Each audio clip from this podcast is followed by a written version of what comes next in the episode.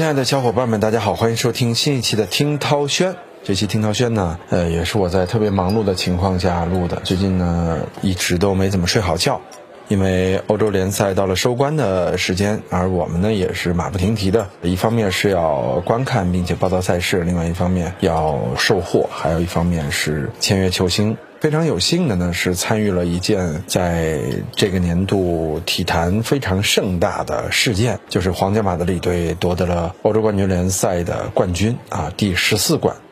可能很多不喜欢足球的小朋友都不知道这第十四冠意味着什么啊？就很多豪门俱乐部啊，这可能说夺联赛冠军，无非也就是历史上百年夺过十几次，但是皇家马德里呢，却在欧冠的历史上。十七次打进决赛，十四次捧杯，就是在皇家马德里之后的队伍啊，根本就没有拿欧冠超过十次这样的记录，而皇马呢是拿了十四冠。所以说，这十四冠的意味呢，是完全前无古人后无来者的。如果说前面有古人，那就是皇马自己；后面的来者啊，我觉得百年之内不可能有任何一家俱乐部能够超越皇家马德里队。它其实就是这样的一个成绩。所以说，论底蕴啊，皇马绝对是欧洲冠军联赛历史上底蕴最深的球队。其实这种杯赛啊，是特别讲究王者底蕴的，包括世界杯、欧洲杯还有欧冠。有时候为什么说世界杯上有很多球队实力很强，但他很难夺得世界杯的冠军，是因为啊，他确实缺乏这种冠军的底蕴。所以在足球这块，底蕴是特别微妙的一个东西。有的时候大家不知道怎么解释，就把它解释为玄学。比如说齐达内曾经带着皇马三连冠，欧冠三连冠，这也是不可思议的一个壮举。尤其是在现代足球情况下，尽管皇马五鹰时代啊实现过五连冠，但是呢，那个年代和现在这个年代确实不一样。那我们说了，皇马这么牛逼的成就呢？更牛逼的是，皇马从淘汰赛开始。所有的淘汰对手的比赛，我都在现场。什么叫淘汰对手的比赛呢？就是第二回合比赛，因为欧冠是双回合制嘛。皇马这次的签儿都是第一回合客场，第二回合主场，签儿是不错，但是他遇到的队啊，确实不咋地。不是说队不好啊，就运气不咋地啊。就是说，先遇到了大巴黎，要知道大巴黎什么队？梅西、内马尔、姆巴佩、塞尔吉奥·拉莫斯，这是曾经是皇马的队长啊，呃，都在对手球队里边。其次遇到了切尔西。切尔西什么队？卫冕冠军，啊，上届欧冠的冠军切尔西，再次什么队？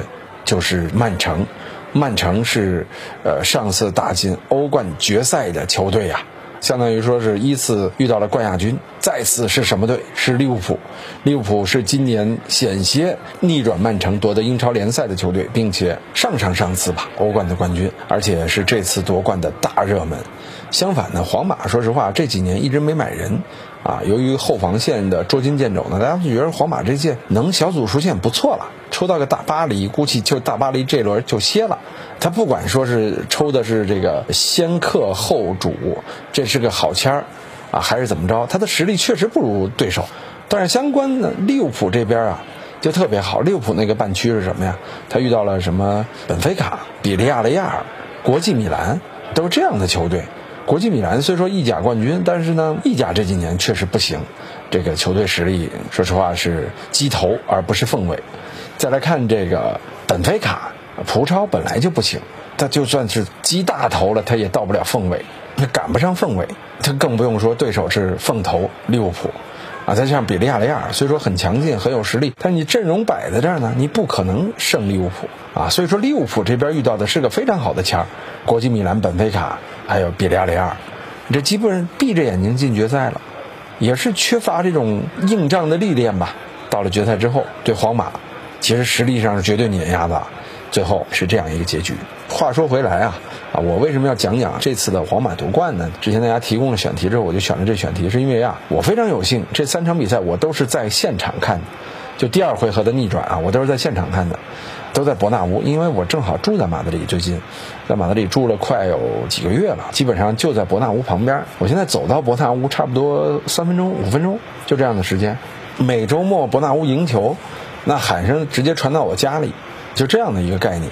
所以我都是溜达过去就能看球，就是那欧冠在家门口，当然得看球了，对吧？先去看大巴黎的比赛，看大巴黎的比赛的时候，咱奔着梅西、内马尔、姆巴佩打皇马这场来。当时没想到皇马夺冠，就觉得看皇马的最后一场欧冠了嘛。因为啊，第一回合较量，梅西错失点球，而导致巴黎只是在主场一比零。所以到了客场之后啊，大家都觉得哎，皇马还有的一拼。但是我们到场里之后呢，啪，姆巴佩先打进一球。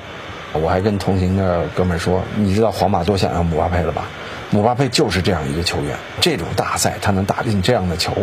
那说着说着说着，有一位叫本泽马的同志站了出来，康康康给你干了三个。现场的那个伯纳乌球迷就疯了，整个那种感觉，肾上腺素飙升啊！那场比赛其实我是冷静的，因为什么呢？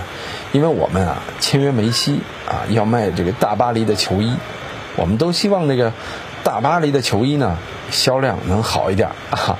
你一旦被淘汰了。你让我们这球衣怎么卖，对吧？所以是在这种情况下呀，我决定理智一点，因为我本来喜欢皇马，我是一个准皇马球迷啊，就是抑制住自己的这种快乐啊，因为做生意重要嘛。结果本泽马打进第三个球的时候，我实在抑制不住了。哎呦，这太快乐了，这不可思议呀！就那种复杂的感情，你知道吧？又希望巴黎赢，又希望皇马赢，谁赢我可能都难过。但是你说巴黎赢吧，其实我那种难过情绪反而会弱一点，因为毕竟皇马咱欧冠次数拿太多了，而且这支皇马你的实力，你就算赢了巴黎，你后边走不了啊，远不了啊，这都是咱们的认知，啊，结果呢，这场比赛康康康连进三个，我就看远处，也不知道纳乔还是谁拿起板凳，咵向天一甩，我说这大巴黎这场比赛打的太拉胯了。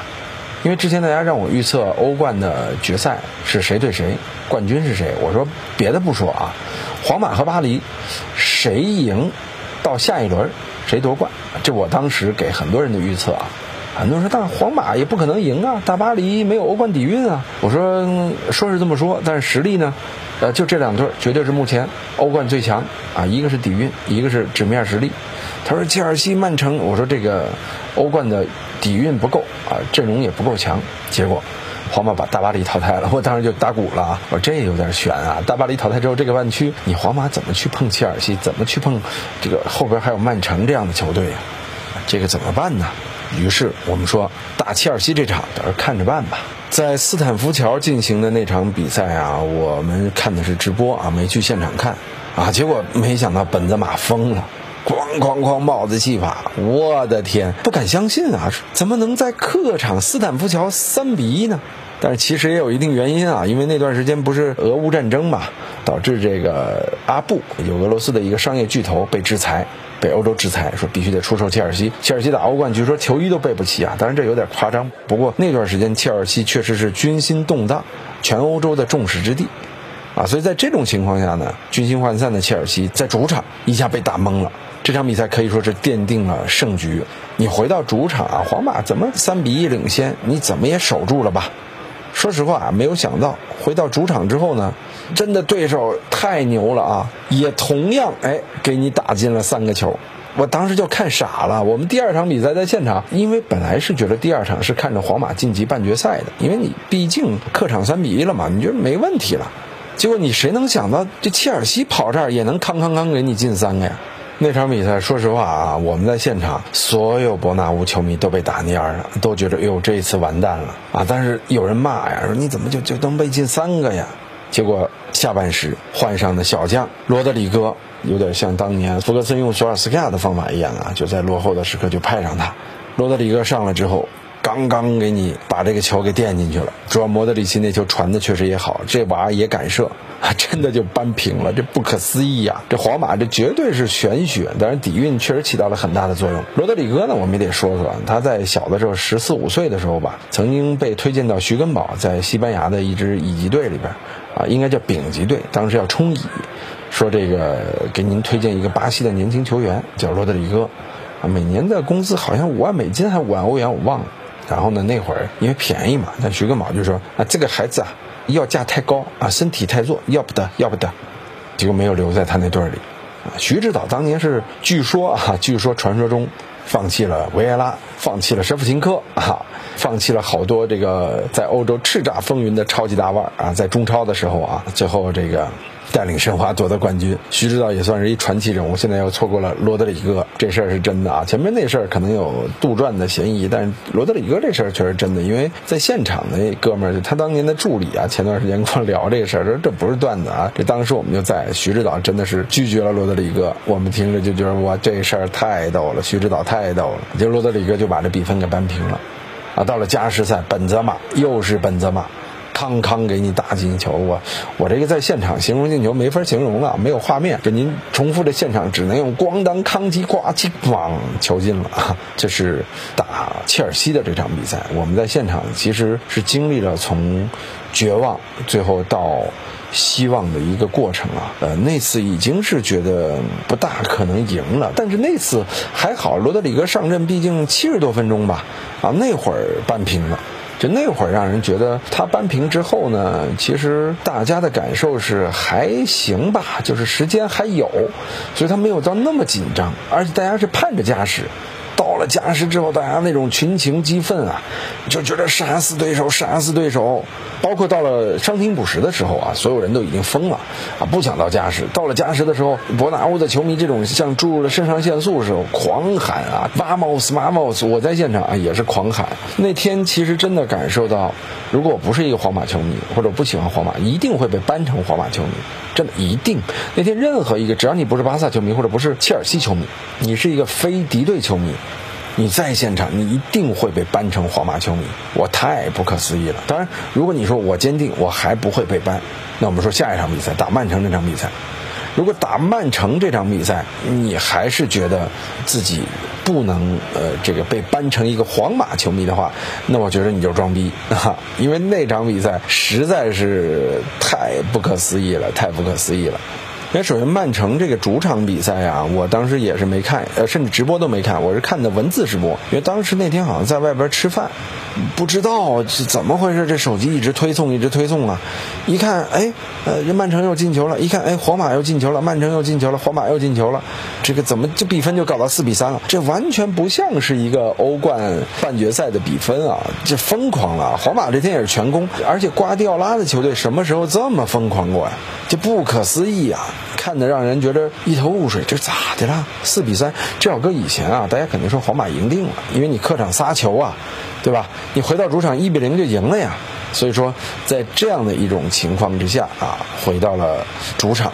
主场比赛呢，我也是在现场看的啊，确实看的是惊心动魄。这可能是我这辈子以来看过的最紧张、最窒息的一场球吧。现场气气氛是压抑到了极致，因为上来曼城是领先嘛，曼城我记得在下半场领先的嘛，一比零，然后领先之后就开始守。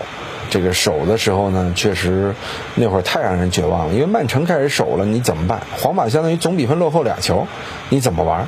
这个时候都绝望了。我记得九十分钟吧，还是落后两球。这搁任何人想，这场比赛完了，大家都绝望了。皇马球迷开始退场了，都觉得瓜迪奥拉的球队要挺进决赛了，不可能出现奇迹了。这个时候有一个叫罗德里戈的娃再次出现。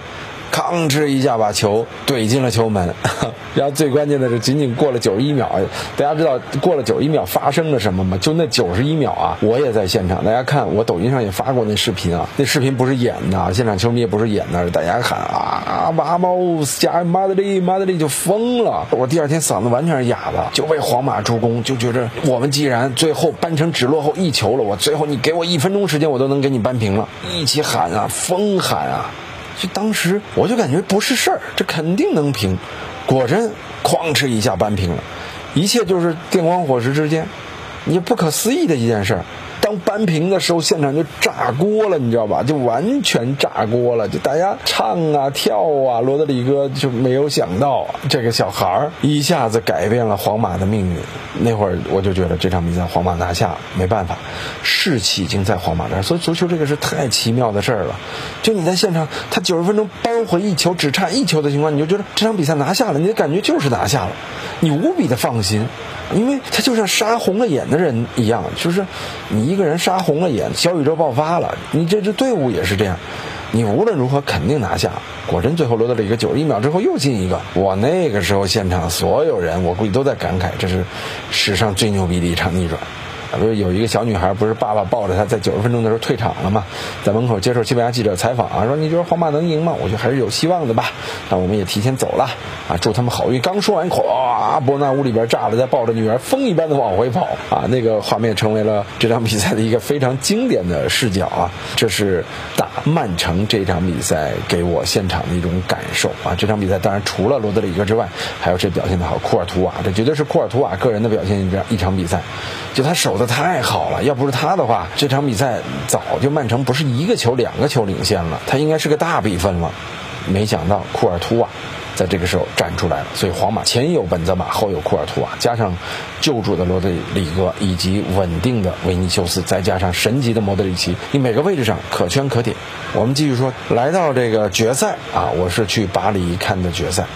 我这场比赛规格还蛮高的啊，因为我们是 VIP，所以说跟很多球星都在 VIP 包间里边，包括那天到的什么大罗、路易斯菲戈、啊齐达内、詹姆斯啊，其实都跟我们在一层啊一层的包间里边，只是大家的位置各有不同啊，伙食也都是差不多，但确实现场看的非常爽啊。这场比赛呢，可能比起前三场皇马的这种逆转来说，确实要稍微差了点意思吧，但是稳，真的是特别稳。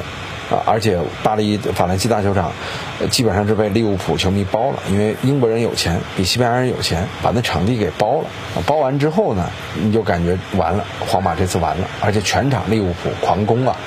但利物浦呢，曾经也用这样的方式赢过热刺，对吧？当年热刺对他们也是狂攻，啊，他们投进一个球，完了赢了。所以这次呢，我感觉利物浦真的像是还了那年夺冠的债。另外，皇马给他们上了一课。啊，你你攻吧，你只要不进球，你让我抓住一个机会，我就进球。说实话，皇马就抓住了一个机会，就是这场比赛，我在现场的感受是，足球给大家带来的这种节日感，这个是我们中国足球没有的，甚至是目前的在疫情之下的中国人最或缺的。我好希望我们能够赶快彻底度过这段糟糕的日子。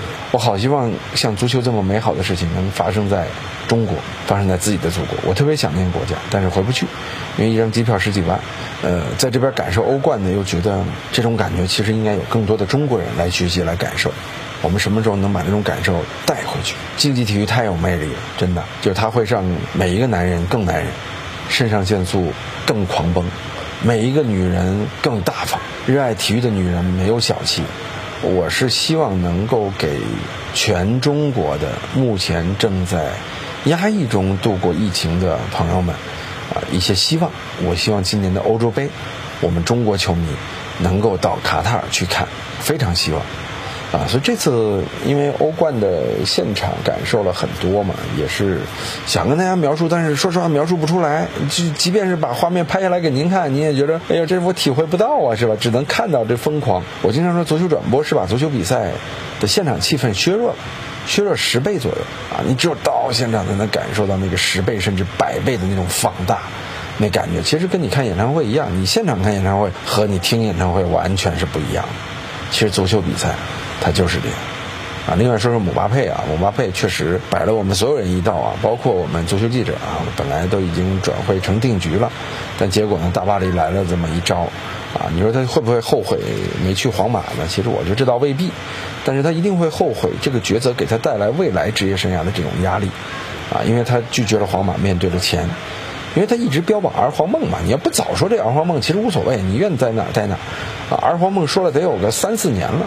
啊，到关键时刻就选择留在巴黎，所以说是这种情况让皇马对他也彻底绝望，因为皇马也很高傲，这个弗洛伦蒂诺是绝对不允许姆巴佩你再出现在我们的转会的绯闻当中的，啊，所以接下来姆巴佩要面对的事情呢就非常复杂了。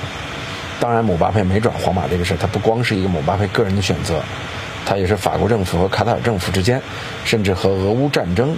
俄罗斯和欧洲的紧张局势都有着很深的关系，包括天然气的输送啊，啊，你像马法国总统马克龙亲自给一球员打电话说姆巴佩你留下吧，给姆巴佩他妈也施压，卡塔尔人也施压，最后就感觉我儿子这不留下政治就不正确，在这样一种情况下，姆巴佩选择了留在大巴黎，当然了钱也是大大的啊，但是有一点呢，我觉得就现在的媒体走向啊，都开始向黑姆巴佩、嘲笑姆巴佩开始。夸大他的体育总监的这个职能，我可以制定主教练是谁，甚至体育总监是谁，甚至球员是谁，啊，说要赶走内马尔，所以慢慢就成了一场闹剧。就巴黎传出来的新闻啊，都是像闹剧一样不可思议。这这是足球新闻吗？这不是剧组绯闻吗？所以说足球呢，它是有多方面的，既有皇马给我们带来的这种正向型的东西，又有像姆巴佩啊最后的这个艰难抉择给大家带来的这种激烈讨论，也有像莱万这种引起中国球迷不满、集体抵制这样的一个局面。啊，足球其实很复杂，也是很有意思的一项运动。今天可能很多小伙伴说不看球啊，听了这期节目可能听不懂，但是没事啊，以后呢我们有机会啊，呃，一起去现场看一两场球，让大内也组织一下，咱们感受之后成了球迷，一切都好办。好嘞，欢迎收听今天的听涛轩，我们下期节目再见。